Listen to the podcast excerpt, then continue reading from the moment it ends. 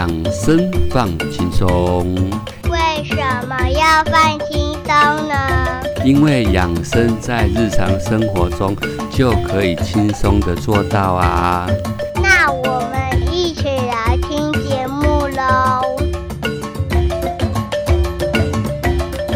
养生放轻松，每周三下午两点到三点，在金声广播电台与您空中相会。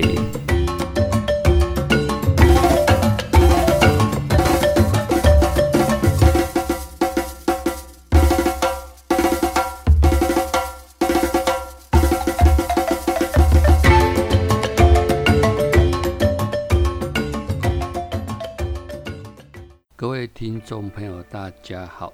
您现在收听的是《养生放轻松》，我是主持人奕晨。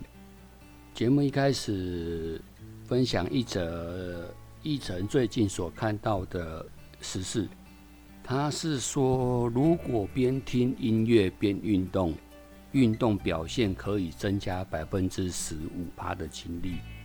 研究指出，在跑步机上面健走。有听音乐的人，会比那一些在跑步机上健走，但是没有听音乐的人，会感觉增加十五趴的精力，而且比较不会想要下跑步机。依据运动心理学的说法，听音乐是有效的分离策略，可以降低百分之十二趴的努力和疲劳的感知。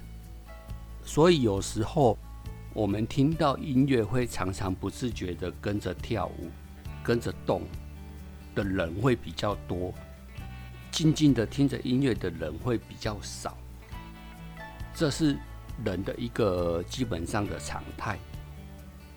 另外要分享的就是说，以奕晨在节目后半段所做的轻松音乐会的一个方式。每一集分享一个曲目，这些曲目都是来自于新世纪音乐。新世纪音乐是什么？新世纪音乐是一种在一九七零年代出现的一种音乐方式，最早是在帮助冥思以及接近心灵，但后期许多的创作者已经不再抱有这样的出发点。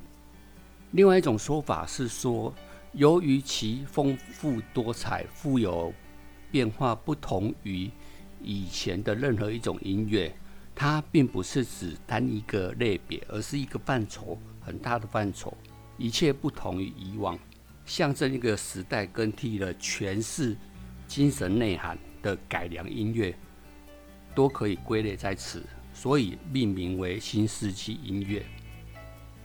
艺神在轻松音乐会分享的音乐，多是有新世纪音乐、神秘主义大师之称梅德温古意的音乐。梅德温堪称是乐坛的传奇，至今他已经发行了专辑超过了四百万张的销售成绩。他擅长十多种的乐器演奏。吉他是他最为专长的项目，而且他喜欢透过电子合成音乐的技术，在融合大自然的音效，表达出壮丽美景之外，更能穿透心灵，带领人们远离俗世的尘嚣。所以梅德温的音乐风格在市场上一直是独树一格。往往是深受好评。以梅德温来讲，他会成为一个自然音乐家。他拾起了许多的乐器，并且演奏它。他演奏的范围非常的大，他演奏乐器的范围十分的广，包括了所谓的低音提琴、曼陀林、钢琴、鼓、竖琴、长笛、中琴、木笛、电扇琴。及各种电子音乐合成器，他自己也设计了，并且建造了属于他自己的录音室，并且设置了各式各样的取样器。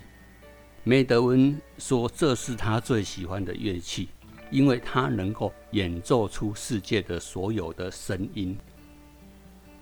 合成器、吉他和丰富的音学设备，让人瞬时遁入了时空的长廊，展现了充满远古传说的魔幻旅程。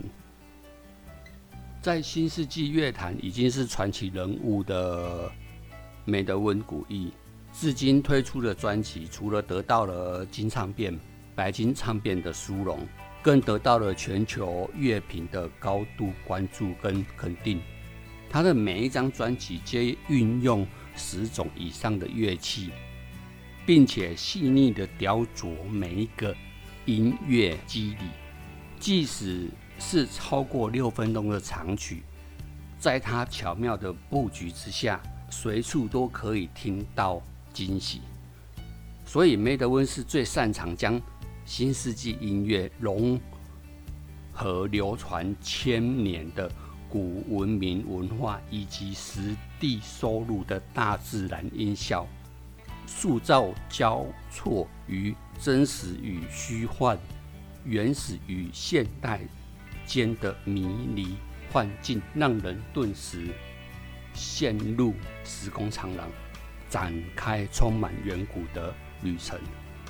这也就是为什么奕晨当初做《养生放轻松》这个节目的时候，会想要做一个轻松音乐会的一个单元。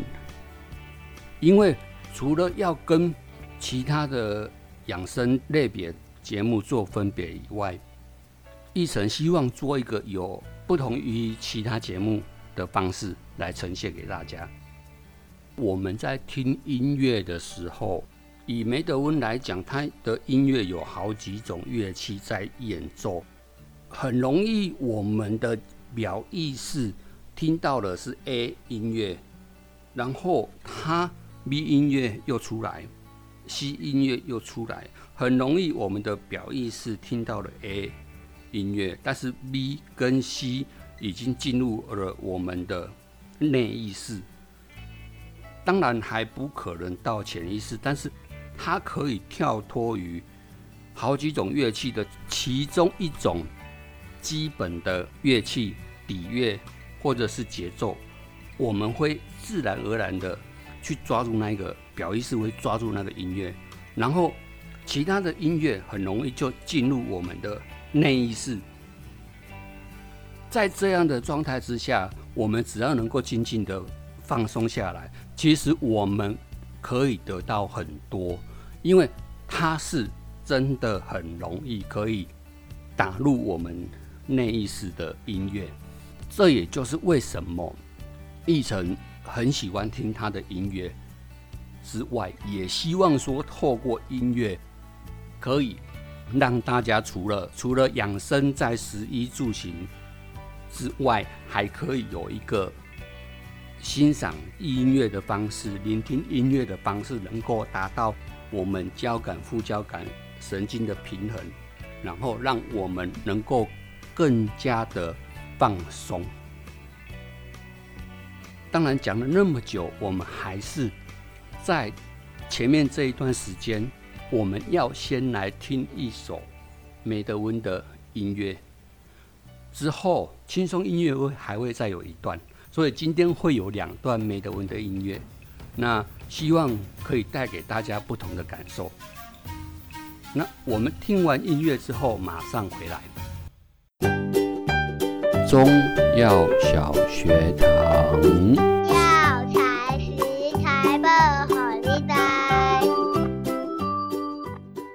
今天要为各位介绍的药材叫做冬虫夏草，别名又叫做虫草、冬虫草、夏草冬虫。它的来源是麦角菌科的真菌冬虫夏草菌寄生在蝙蝠科昆虫的幼虫上的纸座和幼虫的尸体的干燥复合物。主要是生产在于四川、西藏跟青海。以它的中药是别来说，本品是由虫体或从虫头部长出的真菌子做相连而成。虫体是蚕，表面深黄色至黄棕色，有环纹二十至三十个，质地脆弱，易折断，断面略平坦。淡黄白色，只做细长圆柱形，表面深棕色或是棕褐色，气为辛，比较辛，味道比较苦。它的性是属于平，味道是属于甘。归属的十二经络是肺、肾两经。它的功能主是有补肾益肺。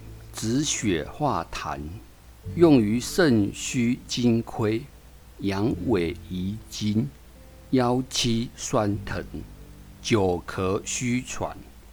它的现代研究有调节免疫功能、抗肝肾损伤、降血糖、降血脂及性激素样作用。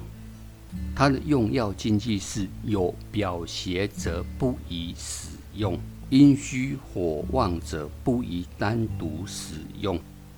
以冬虫夏草来说，它是很珍贵的药材，所以一般来说，现在很多的健康食品都会有所谓的冬虫夏草。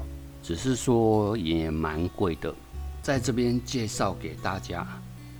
以上所介绍之药材，均建议询问过专业医师之后，再做使用上的决定。休息一下，我们马上回来。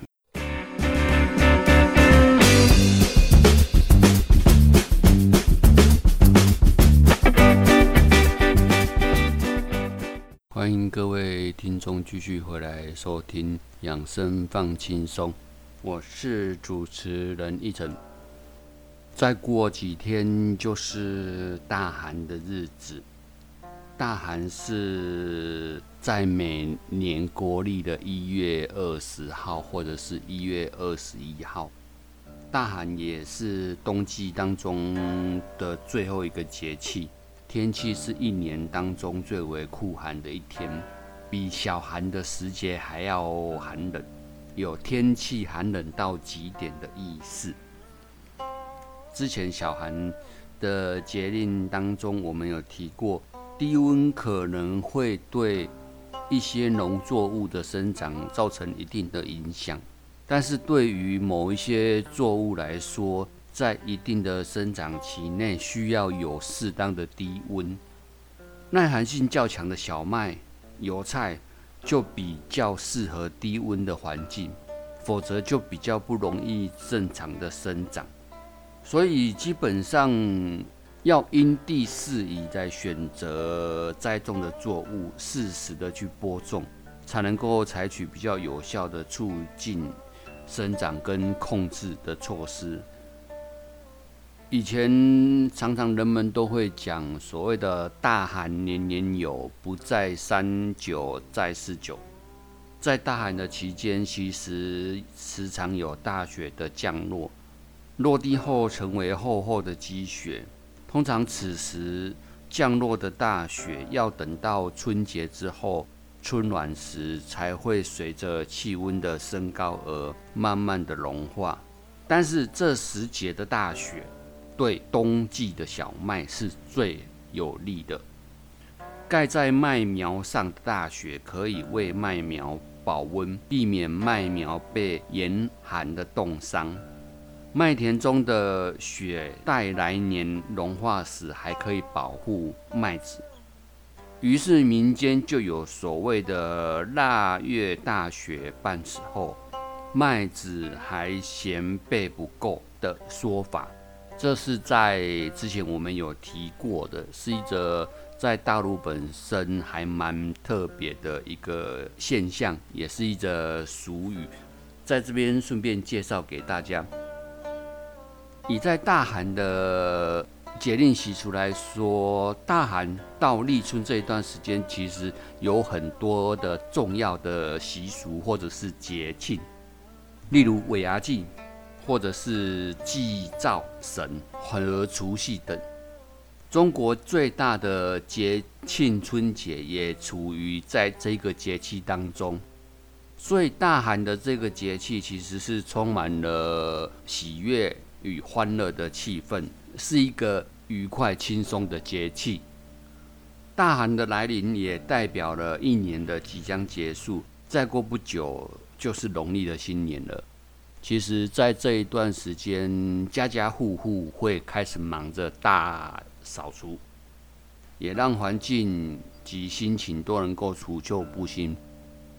这段时间办年货的人潮也会随着年关将近而日渐热络，大街小巷上都会随处可以听到如热闹的叫卖声，或者是在年货大街啊，那些都会有很多人开始会去买东西，整理年货。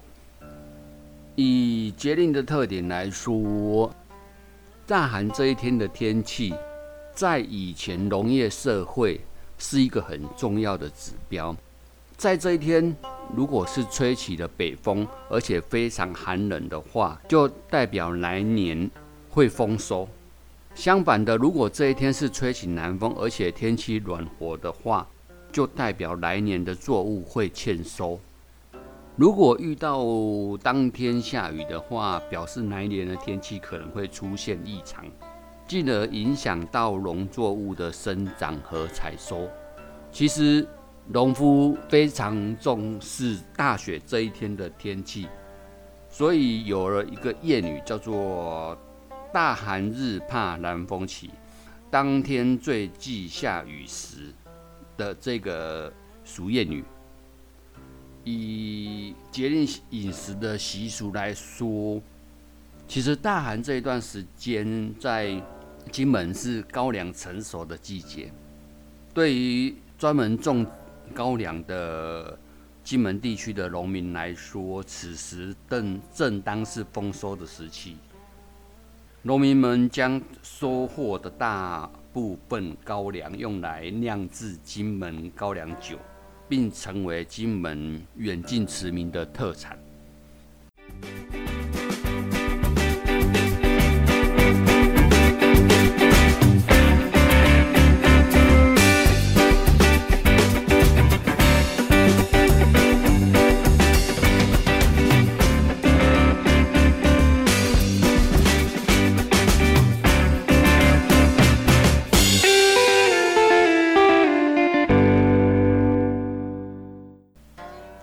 我们再来讲到的就是，其实以养生来说，在大寒这一段时间，有一个比较需要去注意的，叫做养生莫大意，移风易俗好过年。为什么会这样讲？就是不能大意，因为这段时间正好是大寒的时节，也正好是年节的期间。人们常常会食用太多的动物性蛋白、脂肪、甜食等丰盛的佳肴，很容易造成肝肾及大脑的负担，进而诱发所谓的高血压、冠心病、中风的发作。所以建议此时的人们要移风易俗，多吃一点素食、鱼、杂粮、豆制品。尤其是患病体弱的中年人，要防年节所谓的热病少愈，食肉则复，复是复发的复。另外的就是对于一些比较体质特异的人，要防止去吃到中医所谓的发物，像是鱼呀、蟹啊，或者是虾这一类的。所以在这一段时间。其实，适当的运动、劳逸结合是养生保健的重点之一。连节日进行适当的体育活动，其实也别有一番风趣，也能够增进健康。主要的一定要去注意劳逸结合，不要太过于忙，然后有时间要好好好的休息，能够安排好休息跟睡眠的时间，以利于神经系统的恢复。我们为什么会这样讲？因为在这一段时间，很容易有所谓的风寒邪气的侵扰，所以要多吃一些可以温散风寒的食物，像是姜啊那一类的，可以来预防感冒。这是一点。另外一点就是我们刚才所讲的那个太多的动物性蛋白、脂肪跟甜食的部分。这两个部分需要去注意的，一个就是不能吃太多的动物性蛋白、脂肪、甜食，以免造成肝肾跟大脑的负担。然后要注意身体的休息的时间，然后睡眠的时辰，不要去感冒到了。然后多吃一些。温散风寒的食物来抵御风寒，来抵御风邪感冒。另外有一个部分叫做养生迎新春，大寒早准备。为什么要做养生迎新春？其实，在情志是养生中重要的调节因素之一。大寒时节，人们都是忙着在除旧布新，准备年菜。办年货的时节，空气中也充满了春天即将到来的气息。其实这段时间，积极主动的顺应自然规律的要求，重视身心的自我调节，其实对我们人的身体的影响是很大的。例如说，对妇女而言，情绪就比较容易波动。而没有办法好好的控制七情，例如在经期前或者是经期期间，都应该要保持心情的舒畅，避免七情过度，脏腑功能失调，气血运行逆乱，加重了经期的不适，导致月经失调、闭经等症状。而且更年期的妇女更加的需要去注意到这一点，以解除不必要的心理负担。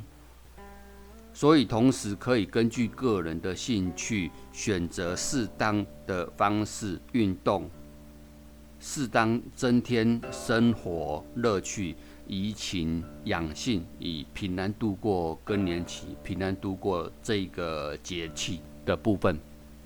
那分享给大家，然后我们先来听一首歌。这一首歌是一个摇滚团体，叫做摇滚麦克所唱的《魁基俊》。听完之后，我们就进入下一个阶段——人物专访的部分。今天。一晨特别访问了 BIK 专业儿童街舞的墩墩老师跟小刀老师，来跟大家分享儿童律动跟养生的关系。我们听完歌之后马上回来。我是碧儿，我养了一只猫，它已经陪伴我七年了，就像我的家人一样。爱它就不要遗弃它。如果你要养宠物，请领养代替购买，以结扎代替扑杀。养生放轻松，人物专访喽！各位养生放轻松的听众，大家好，我是主持人奕晨。又到了我们人物专访的部分。那以晨今天特别来到了鼓山 BIK 儿童街舞，来访问了墩墩老师、小刀老师，来请教他们，也请他们分享街舞跟养生的一个关系。除了街舞以外，跳舞也是一种活动，街舞只是其中一个项目。非常欢迎 BIK 儿童街舞的小刀老师跟墩墩老师。小刀老师或两位能够自我介绍一下。呃，各位听众的主持人你好，我是 BIK 的主任啊，小朋友都叫我 Happy 哥哥啊。另外一位是我们教室的算执行长墩墩老师，也是大家比较熟悉的的老师。那我想要请教刀哥的，就是说 BIK 锻炼儿童街舞的由来，那为什么当初会想要成立儿童街舞的这个部分？因为街舞也有分很多个部分嘛。教室这边的成立哦，是起源是在于说，我们当初在高雄各地，包含说呃各个地区的舞蹈教室，我们去做过一些执教动作。那常年观察下来，其实在街舞的这个市场，呃有区隔的越来越详细，因为现在这一个产业已经变得是属于一个比较专业的一个领域，所以有分专门是在做儿童街舞的啦。也有专门在做青少年街舞的，当然也有像一般的健身房，是有在经营，他们有像是有氧街舞。那其实我们自己本身会想要成立工作室呢，是因为说我们在外面跑，总是希望说有一个属于自己发挥的地方，可以发挥我们自己理念的地方。因为其实每一间教室它的一个经营的方针跟理念都不太相同。嗯，那当然，我们也有我们自己想要走的一个方向，所以我们在三年前，呃，目前教室进入第四年，啊，高雄市鼓山区，嗯，大家知道龙十六这一边，嗯，有成立了我们的第一间 BIK，嘿，好，儿童街舞教室。那其实我们 BIK 这三个英文简写呢，它全文是 Believing in Kids，就是说我们相信孩子。我们自己本身在街舞的部分是着重在儿童街舞的教育这一块，嗯嗯嗯，所以我们在儿童街舞的这一块，我们是许希望未来啊可以成为翘楚，但是在教学领域上，我们并没有分对象，也就是说，最小从三岁，你甚至说最大不分年龄的，嗯嗯，了解，有适合的课程以及它的程度，真的很谢谢刀哥的一个分享。那我们想要请教墩墩老师哈。因为毕竟墩墩老师是 BIK 最主要的教授老师嘛，那我想要就是请教说，呃，我们既然是以儿童街舞、儿童律动，墩墩老师这边你会觉得说，儿童街舞对小朋友一个比较直接的帮助是什么？嗯，其实我觉得教到现在，从很小的小朋友开始接触，最大的帮助不是说一开始就要教导他学很多多厉害的舞步，而是说其实他们可以训练到很多身体的协调性、节奏感，然后他们身体的反应。当我们通常一般人没有在所谓有习惯运动的情况下。比如说跌倒的时候，他可能不知道要怎么保护自己。可是我们当下跌倒的反应是，我们知道我们要手要怎么撑，或者是突然怎么样到地上去的时候，你是不会让自己受到伤害。对对对对，这是身体的本能反应。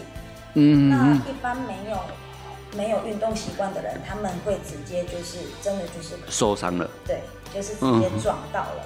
对，然后或者是我觉得会增强小朋友的免疫力，因为有流汗，有流汗，你就会代谢，你就会排泄一些比较不好的毒素，或者是，嗯就是你的身体其实，其实我们很多小朋友，就像我当初一开始学跳舞的原因，我妈妈把我送去也是因为我身体很不好，我会生病，我 妈妈也没有多想，只是希望我多运动。单纯只是想要多运动，对，啊哈，所以就是我觉得增强免疫力的部分跟就是你身体如何保护自己，对，嗯嗯嗯，了。以小朋友的律动来说，就像有一些现在有一些那种过动儿，或者是说他没有地方可以释放压力，或者是有一些需要一些平衡感的东西，其实或许。刚开始不能马上给他很多，但是最少我可以给他一个方向，是这样讲吗？对对对。那那另外的就是说，我想要请教墩墩老师的，你觉得跳舞依你所碰到的来说，对你的改变，还有说你所碰到的朋友当中他们的改变，或者是以情绪上的改变，能不能请就是墩墩老师们分享一下？其实最大的改变应该是，呃，因为当我真的喜欢这个东西的时候。不管你今天在学校，或者是你在家里发生什么不愉快，可是你在跳舞的当下，你会完全忘记这些所有的不愉快，所以当下你是非常投入、非常开心的。那其实那对你的帮缓呃情绪的缓和是有帮助的，你不会一直在那个很痛苦的情绪里。等于是说我跳舞的 focus 在音乐以及我的动作当中。我可以把我不愉快的东西放掉，完全，完全的放掉，对，完全不会想到你。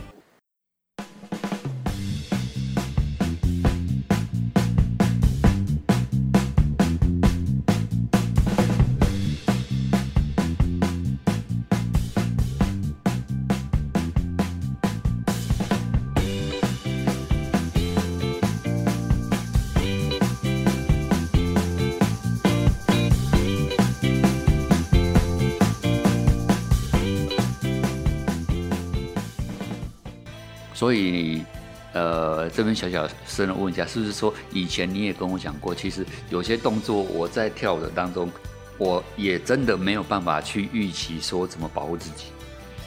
嗯，对，或者觉得有一些可能比较高难度的动作的时候。对，但是在平常，就像我们刚才讲，在平常可能说，哎，我们不小心跌倒或干嘛的时候，我可能有一个自主的反应。对，那是长期累积练下来的。对，了解。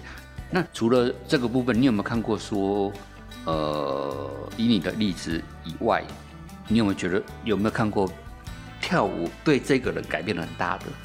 有，因为其实我很多跳舞的朋友，其实他们如果没有因为跳舞，可能今天就已经都去就是做一些比较不正当的行业，对，真的很多。因为他们太专注于在跳舞，就是因为跳舞实在可以练的东西、可以训练的东西太多，嗯，所以真的没有时间。然后当他们已经练完舞了，也没有体力去做那些所谓不太 不太好的事情，以及 也也等于是说，呃，想要把它练好，别人可以，我为什么不行？那个好胜心，对，那。可能那个好胜心本来是用在不好的地方，但是我现在跳舞可以用在比较好跳舞的部分。那个好胜心，对，因为人有时候像有时候青少年他们可能会想要有比较刺激的东西，对对对对，觉得好玩。可是问题是跳舞就是如果你征服那些你觉得你所谓很困难的东西，你得到的成就感跟刺激跟好玩是正面。嗯哼，对，因为我这个就是我觉得。情绪上会很大的一个改变，对啊，其实这个部分也就是说，我想要透过诶一个专业的舞蹈老师，然后专业的教室，代替养生放轻松，可以给听众的一个一个一个观念。那我们请教说，以墩墩老师来讲，你觉得养生保健跟街舞，或者是说我们讲律动，或者是说运动？你觉得其实最大的关联是在哪一个部分？以你的想法，我真的觉得就是就是人活着要动，身体就会好。我真的很少在生病。嗯哼哼。觉得我觉得我觉得当这些事情是有趣的，然后又能帮助到你身体的时候，我觉得这个就是最完美的搭配。因为身体不好，所以去学跳舞。因为学跳舞，然后让自己的身体有改变，然后又可以去帮助自己的情绪稳定。对，然后是又是你喜欢做的事情，所以就算是压力，你也会觉得是快乐的压力。呃哼，快乐的压力。呃，就像呃，好像之前我我记得墩墩老师好像记为了上露丝的课。特别就入职在纽约开课，就为了上他的课，所以就是买票，然后飞机坐着就到纽约。哎，当然这是其中一个部分，但是因为纽约实在是一个街舞就是起源地，所以大家都会觉得就是这辈子一定至少要去过那个地方，然后去参观那样的生活文化。嗯哼哼。所以当然那个是其中一个部分，但是有很大的原因是因为最主要纽约区就是就是 hip hop 就是街舞的起源地。嗯哼哼哼。所以大家都会想要去感受一下当地的文化、当地的生活啊，或者是。他们在上课，或者是大家在上课的那种氛围，跟我们亚洲有什么不一样？嗯哼哼，比如说什么氛，比如说什么氛围？比如说什么氛围？他们，我觉得他们的跳舞已经成为他们生活的一部分，不是像我们好像真的只是就是为了跳舞而跳。嗯嗯嗯，他们真的已经融入生活。比如说，他们真的在公园，一群人就会开始唱歌。那唱歌 B-box 或者是就会有人出来跳舞，那这个都是非常自然的。嗯哼哼，已经已经成为他们自然的一种那个生活方式就对了。对对。嗯，这是好像在台湾很难看到的。我只知他们的地铁也是，可能就是有人突然唱歌，也有人在地铁里面跳舞。但当然我不知道这个有没有违法啦，但是但是我看他们也没有被抓，所以大家也都看得很开心。呃，所以那个是呃一个人对于自己的一个自信。对。然后他的。那当然你不要造成别人的困扰，喂，对，应该是不会啦，只是说他就是想要。表现，然后他有那个自信表现出来，他也不怕人家去觉得不好或怎样。不会，我觉得他们跟我们最大的文化就是，我觉得真的要心胸要打开，要 open mind，因为因为台湾就是亚洲人可能比较吝啬于称赞。嗯，但是当我到美国的时候，大家是。很自然的，比如说他不认识你，但是他可能觉得你今天打扮这样很好看，他就会直接说：“我觉得，我觉得你今天这样好好看。”但是他不认识你，然后就是其实他也没有说要跟你搭讪，他只是称赞你，然后就离开了。是啊，对他也没有说他跟我要电话什么，没有，他就是只是很单纯的说，就是 you you look good，然后你就觉得哦。谢谢，这样子，我觉得这样子是很正面的。嗯嗯嗯。但是因为台湾实在是我碰到太多，就会觉得，虽然他可能觉得你这样很漂亮，但是后面就要要电话了。觉得，但是你干嘛要这样？你有你又没有干嘛？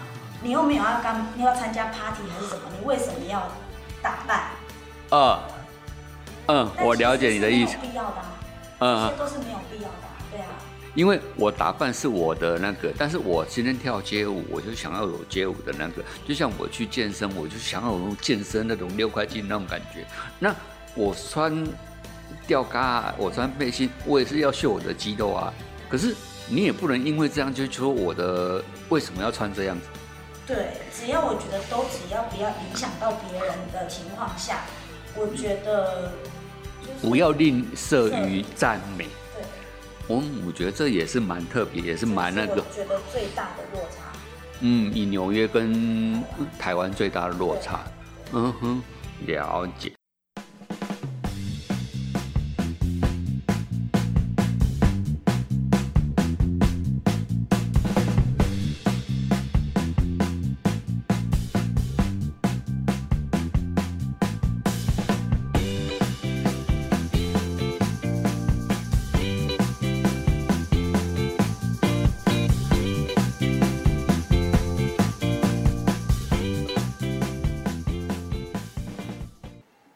现在想要问说，敦敦老师，你教学那么久，自己跳舞那么久，然后奕晨也认识有一段时间了。那养生放轻松的节目也是说以养生为主。那奕晨一直觉得养生不是只有在吃喝玩乐的部分，有时候运动，有时候心情的改变。情绪的改变也都可以是很大的一个部分。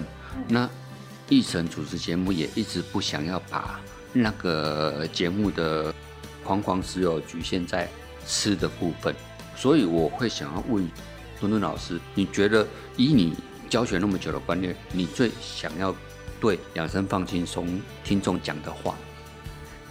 就是会希望大家在就是忙着工作的时候，工作之余，真的就是能能找出自己最适合、喜欢的运动。不是说我今天就是舞蹈老师，我就推大家说一定要跳舞才是最好的。其实我觉得当然不一定，只是说因为我也是很喜欢运动。但是我后来发现跳舞是我最喜欢的，因为如果你要运动，你没有找到自己最喜欢的方式，嗯，你大概一个月就不想动了。哦，好好。因为你你会觉得到最后很无聊，或者是你会觉得很痛苦。但是如果你是找你喜欢的，就像我喜欢跳舞，那我可能要附加做很多训练。嗯。但是因为我如果没有这些训练，我跳舞没有不会进步，不会成长。那那。没有用，因为我希望我更好，嗯嗯，所以这个就会就是这是并进的，就是你你要你要进步，那你就是要有所谓的一些训练，那要付出，对，要付出，然后你有你的一个目标，那每一个人目标都不一样，不是说我今天要跳到什么世界冠军什么的，而不是而是说，就是我觉得要找到自己最适合的方式啦。就像说，我上班下班之后，其实我也不一定要跳舞，或者是说，哎，我没有跳街舞，但是我可以跳国标舞。以年纪来说，或者是说我有某一个兴趣，但这个兴趣是我在不影响别人的状态之下，然后又可以呃有活动。对，要活就要动，有活动。对，像我爸爸，他就是一个很好的例子。他已经七十岁，可他现在找到他的目标就是跑马拉松。呃。其实到现在还在跑，是哦，然后一直跑，一直跑，然后跑到 我妈妈已经教他不要跑那么多了，他竟然还说，等他这一年跑完，他想要试试看去国外跑，我也不知道到底为什么要这样子，但是他就是很很很引咎于在他的运动方式里。嗯哼，因为我觉得像我爸爸已经七十岁了，嗯哼，可是他还是很热爱运动，肯动，而且热爱运动。爸爸身体非常好，然后大家都看不出来他已经七十岁了。哦，对啊，所以我就觉得每一个年纪有每一个年纪的运动方式，但是我们就是要去动，最主要是要去动。对，要活就要动。那节目也大概接近尾声，那我们真的很谢谢墩墩老师。今天能够接受一晨的专访，那也希望下次还有机会能够邀请墩墩老师来接受我们的专访。谢谢大家，谢谢。OK，好，谢谢。今天要为各位分享的故事叫做“顾客至上”。有一天，店老板听见店员对顾客说：“没有，太太。”真的有好几个星期连半点都没有，看样子最近也不可能有呢。老板一听之下大为震惊，一个箭步冲向了柜台。客人正要离去，他急着说：“太太，不要走，不是这样的，我们很快就会有了。其实两周前我们已经发出了订单。”然后一把把店员拖到旁边，咆哮指责说：“绝对不可以对客人说我们没有。如果真的没有，也得说订单已经送出去了，很快就会进货了。”老板气急败坏地问说：“客人到底问了什么？”店员回答说：“雨水。”我们想一想。我们是否常在别人的话里面投入自己的意思，而我们是否也常常根本没有听到别人在说什么，就急忙的加上自以为是的主意？其实学习快快的听，慢慢的说，我们将会有更好的人际关系与大家分享。今天奕晨又用了。另外一个角度来诠释养生的一个观念，也给予说有在听养生放轻松的听众朋友们另外一个思考的角度。今天的节目都到这边，那我们下个礼拜同一时间空中再见。